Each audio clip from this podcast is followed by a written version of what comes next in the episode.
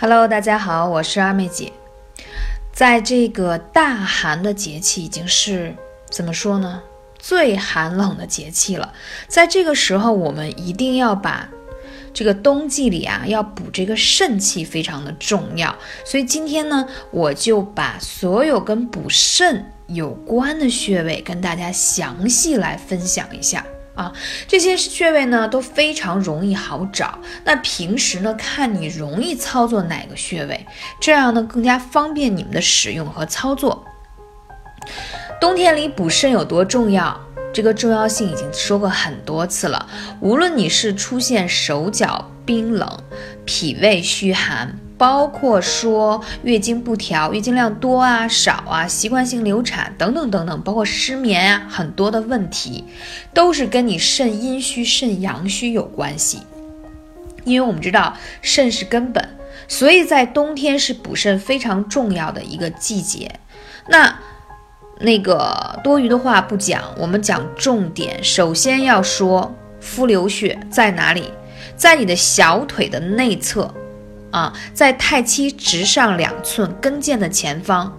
如果你找不到穴位，或者有更多的关于补肾的问题，可以来问二妹姐，幺八三五零四二二九。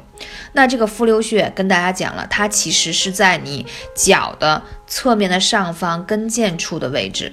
那还有涌泉穴，脚底，因为涌泉呢，它是人体足少阴。肾经上一个非常重要的穴位，你看，如果你有的时候去做一些足底的按摩，如果有经验的按摩师，他一摁你的涌泉，第一个判断就是你前天晚上睡没睡好，昨天晚上睡没睡好，因为他按上去以后，你的涌泉穴是否饱满有弹性，摁上去以后那个回弹的速度是否快，就知道你肾气饱不饱满，明白吗？所以你自己也可以自测一下。为什么说到冬天里的三件事是最便宜、最简单的养生的方法？之前就跟大家分享过，是什么呢？艾灸、泡脚加睡觉。啊，泡脚的时候一定会泡到涌泉穴，所以涌泉非常重要，而且它呢是可以浊气下降的地方，所以你经常按摩涌泉穴，或者在这里去灸这个涌泉穴，可以益精补肾。益是补益的益，啊，精华的精补肾，强身健体，防止早衰，而且还可以疏肝明目，促进睡眠，对你因为肾亏引起的眩晕啊、失眠呐、耳鸣啊、头痛啊，都有一定的作用。所以说，当你肾虚的时候，你会出现这些症状，但是你没有想到说这些症状跟肾虚有关，也没有想到说补肾的穴位竟然是在脚上，对吗？是的。所以泡脚特别重要，还有呢，就是我们经常俗话说那个腰眼儿，能找到吧？啊，在你那个后背侧这个腰眼儿的地方，那这个地方我是建议可以用艾灸贴或艾灸罐是比较简单的。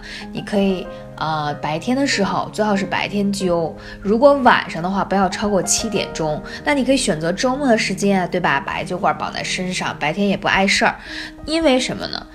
嗯，补肾的穴位啊，是需要循序渐进的。就是说，如果你知道自己已经出现了一些呃肾虚的症状，就是我刚才说的失眠呀，然后头晕啊、耳鸣啊，还有一些眩晕啊等等头痛的这些症状，包括月经不调，是吧？那如果说你用大火去灸它，特别容易起水泡，而且呢，这个艾草的阳气不容易进去，而这个补肾气，它需要循序渐进，需要温热，就是慢火慢慢补，就跟炖汤一样。所以，我我这个穴位比较建议，就是说用温灸罐是比较好的。还有就是肾腧穴，那就是补肾之大穴，它可以强壮你的肾气，增强你肾的功能，尤其对一些月经不调啊、房事不给力啊等等，都非常的有效啊。还有就是在前面的关元穴。那关元已经讲过太多次了，它呢，肚脐下面，你伸出你的手四横指的位置就是关元穴，它可以起到作用，就是关注你的元气。啊，这个是非常重要的。要知道你的元气受损，后面的肾气不足，那这个人肯定就萎靡不振，就是想睡很困又睡不着，或者是说怎么睡都觉得很累，然后每天都有气无力的，基本就是阳气受损的一种表现。啊，还有命门穴特别重要。那命门呢，它其实呢离肾腧穴非常的近。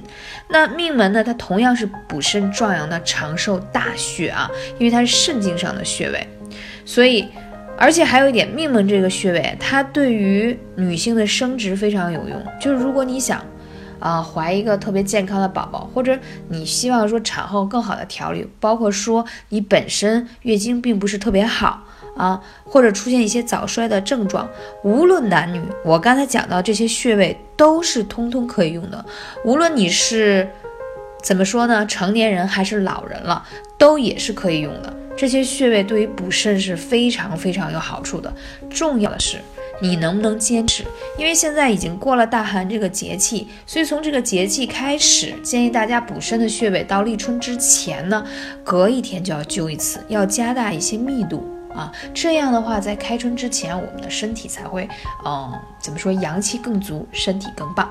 感谢你，我是二妹姐，下期节目再见。